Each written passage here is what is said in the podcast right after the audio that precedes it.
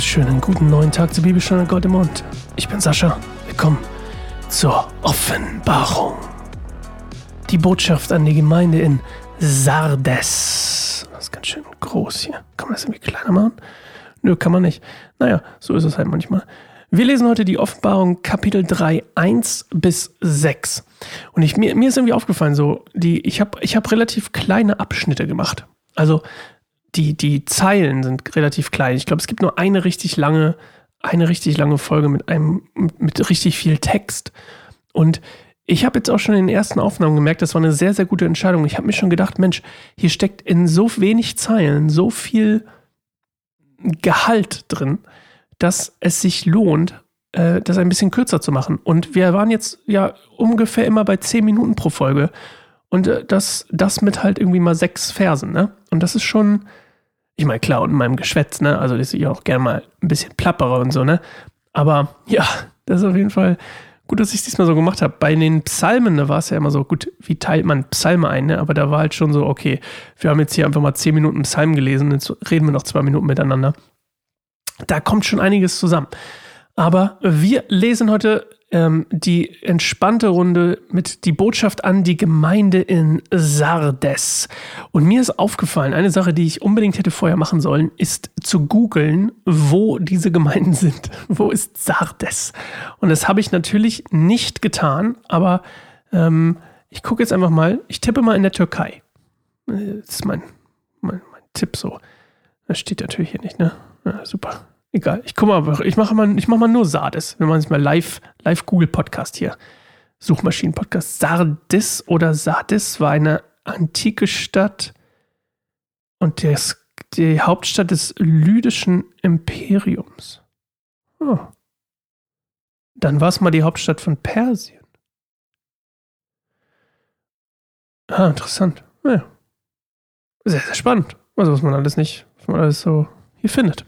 Aber das, das, ist ja auch egal. Also, wir wollen eine Minute zur Ruhe kommen, ein bisschen miteinander ähm, runterfahren. Und ähm, dann hören wir uns gleich wieder zum Text. Und ja, hoffen, dass Gott durch den Text zu uns spricht. Bis gleich.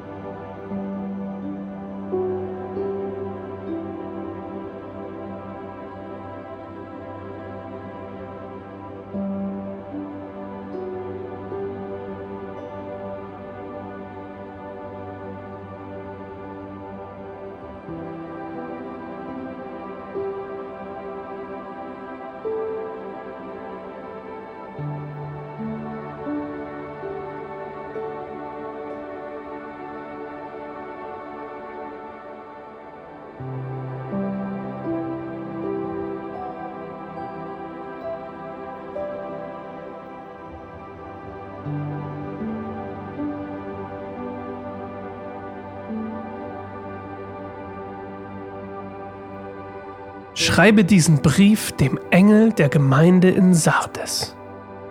Das ist die Botschaft dessen, der die sieben Geister Gottes und die sieben Sterne hat. Ich weiß alles, was du tust und dass du den Ruf hast, lebendig zu sein. Aber du bist tot.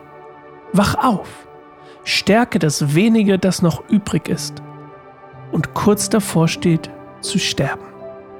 Deine Taten können in meines Gottes Augen nicht bestehen. Denke daran zurück, wie du die Botschaft empfangen und gehört hast. Halte daran fest und wende dich wieder zu mir. Wenn du nicht aufwachst, werde ich so unerwartet und plötzlich wie ein Dieb über dich kommen. Doch selbst in Sardes gibt es noch einige, die ihre Kleider nicht beschmutzt haben. Weiß gekleidet werden sie mit mir gehen denn sie sind es wert. Wer siegreich ist, wird in weiße Kleider gekleidet werden. Und ich werde seinen Namen nicht aus dem Buch des Lebens löschen, sondern vor meinem Vater und seinen Engeln bekennen, dass er zu mir gehört. Wer bereit ist zu hören, der höre auf das, was der Geist den Gemeinden sagt. Ja. Also immer wieder spannend zu merken, so es gibt immer wieder ganz, ganz konkrete Dinge, die, die Johannes hier empfängt über die jeweiligen Gemeinden. Jetzt könnte man, das weiß ich nicht genau, vielleicht lässt sich das sogar recherchieren, war Johannes tatsächlich in allen Gemeinden mal vor Ort und hat sich da ein genaues Bild geschaffen. Ähm, und das ist natürlich auch das Ding, das ist ja auch nicht so einfach wie heute, wo du dich mal irgendwie ins Auto setzt und dann fährst du mal in eine Gemeinde nach München und dann noch die nächste Gemeinde in München, aber dann gibt es noch zehn Gemeinden in München. Ach, es gibt 30 Gemeinden in München. Also hier erstmal, erstmal, vielleicht ist es sogar in dem Fall leichter, ne? Es gibt einfach eine Gemeinde, die ist in Sardes und da gibt es nicht irgendwie noch die Baptisten und die Mennoniten in, in Sardes und noch die, die, die, was weiß ich, Brüdergemeinde in Sardes, sondern da gibt es halt eine Gemeinde, was übrigens schön ist, würde ich mir heutzutage auch mal wünschen.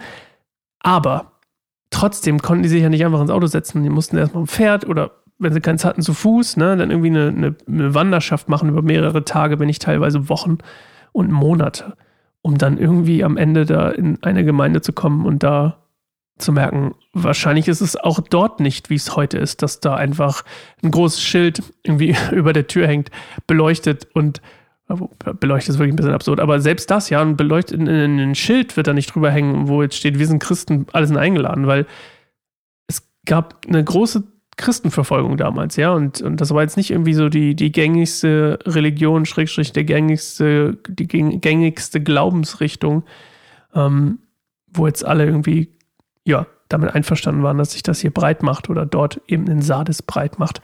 Und das, das Spannende, wie gesagt, ist ja einfach diese, diese Detailreich, dieser Detailreichtum eigentlich auf das, was, die, was auf die Gemeinde zutrifft. Und hier, hier wird ja erst gesagt, ja, du bist, du hast den Ruf, lebendig zu sein. Und das erinnert mich auch wieder an, an das, was teilweise im Alten Testament eben über Israel gesagt wurde, wo die Propheten Israel äh, und Jesus ja auch zu, quasi gesagt hat, ne, in dem, in dem Bild mit dem Feigenbaum, hey, sieht zwar gut aus, ne, hat zwar den Ruf, lebendig zu sein hier, du bist aber tot, ne, wach auf. Und ähm, hier steht extra, es gibt noch etwas, was übrig ist, ne, stärke das wenige, was noch übrig ist bevor das auch stirbt. Und ähm, das ist schon, ich finde es faszinierend, wie konkret das ist. Wirklich faszinierend. Und dieser geistliche Tod, wenn man den mal so nennen soll, ähm, oder nennen möchte, das ist ein, ein sehr, sehr biblisches Thema im Allgemeinen, wie ich ja gerade schon gemeint habe. Also, dass Israel zum Beispiel, das Volk Israel auch immer, immer wieder damit konfrontiert ist, geistlich zu sterben, unter anderem durch Götzendienst und durch, durch eben Abkehr von Gott und von dem, wer sie gerettet hat. Ne? Und, und dann immer wieder das Bild auch, das ist auch neutestamentlicher so, ne, diese, die Ermutigung zur Buße, das ist ja, also Buße ist ja quasi dann die, der, das Eingeständnis und dann eben auch die, die Umkehr daraus, also die, die da hoffentlich mit einhergeht, dass man sagt, okay, wow, ich, ich habe es erkannt und jetzt kehre ich um. Und das ist, wie gesagt, ein sehr, sehr sehr, sehr immer wiederkehrendes Bild. Und meine Frage des Tages, mit der ich dich heute allein lassen möchte, habe ich, hab, warte mal, ich habe doch noch bestimmt irgendwas vergessen, was ich dir noch erklären wollte. Ich habe, äh, hier war doch irgendwo ein, was mit dem, ich habe meine, meine Notizen, sagst mir aber nicht. Komisch. Ja gut, ja, vielleicht ist es auch gar nicht so, dass hier irgendwas drin ist, was man nicht versteht. Manchmal Ach, das Buch des Lebens, das wollte ich erklären. Also das Buch des Lebens, das, die, das Prinzip dahinter ist, das noch ganz kurz, ist, dass ähm, die Namen quasi der Erlösten, der Geretteten, die, die ins ewige Leben kommen. Ne? Und das ist dann wieder das einhergehend mit dem zweiten Tod, den wir letztens kurz hatten. Also man stirbt quasi physisch, dann kommt deine, dein Geist, deine Seele geht quasi dann in den nächsten Step, in das, in die, in das Übernatürliche sozusagen vor Gott und sagt, hey, übrigens, hi, ich bin, mein Körper ist gestorben, hier bin ich. Und, und dann gibt es eben, ne, dann für die Erlösten, die Erretteten, das, was, was Johannes hier aufgeschrieben hat, gibt es quasi, sagt der Engel, hey, der zweite Tod muss dir keine Angst machen. Also dann stirbt quasi, stirbst du nicht den Tod, der dich quasi in die ewige Trennung von Gott bringt, sondern du wirst quasi daran gemessen, ne? das, das hatten wir ja letztens, und an, an dem, was, was war. Und und über deine Entscheidung und diese ganzen Sachen. Das ist das, was hier in der Offenbarung zumindest steht. Und dann ähm, musst du keine Angst mehr haben vor dem zweiten Tod, weil dann kommst du quasi ins ewige Leben. Und das ist basically das, diese Namen quasi, das, deswegen steht das hier, ich werde seinen Namen nicht aus dem Buch des Lebens löschen, ist basically genau das zu sagen, der da drin steht, ist errettet und erlöst und kommt ins ewige Leben. Das ist das dahinter. So, das wollte ich noch kurz erklären. Ich hatte es mir noch nicht aufgeschrieben, aber ich hatte es noch im Kopf. Aber meine Frage des Tages heute an dich ist, wie können wir es als Christen oder wie kannst du es schaffen, dass, oder ja, eigentlich schon wir, ne, aber wie können wir es schaffen, ähm, uns davor zu schützen, eben in so einen, in so einen, in so eine gewisse Gleichgültigkeit, in diesen, in Anführungszeichen, geistlichen Tod abzurutschen, dass wir weil das ja auch kein, das ist ja auch ein Prozess, ne? das ist ja kein so Bumm-Tod, wie das jetzt im echten Tod vielleicht wäre. Sondern der geistliche Tod ist ja öfter wie so, ein, wie so ein Krankheitsverlauf, der über ein Jahr, zwei, vier, fünf, zehn Jahre geht und dann wir irgendwann aufwachen und denken, oh wow. Oder es dann eben auch nicht mehr merken. Aber wie können wir uns als Christen davor aktiv bewahren und schützen? Vielleicht auch sogar gegeneinander. Das ist meine Frage des Tages an dich heute und damit lasse ich dich allein und dann hören wir uns morgen wieder zu einer neuen Folge Bibelstund. Hat Gold im Mond. Tschüss. Música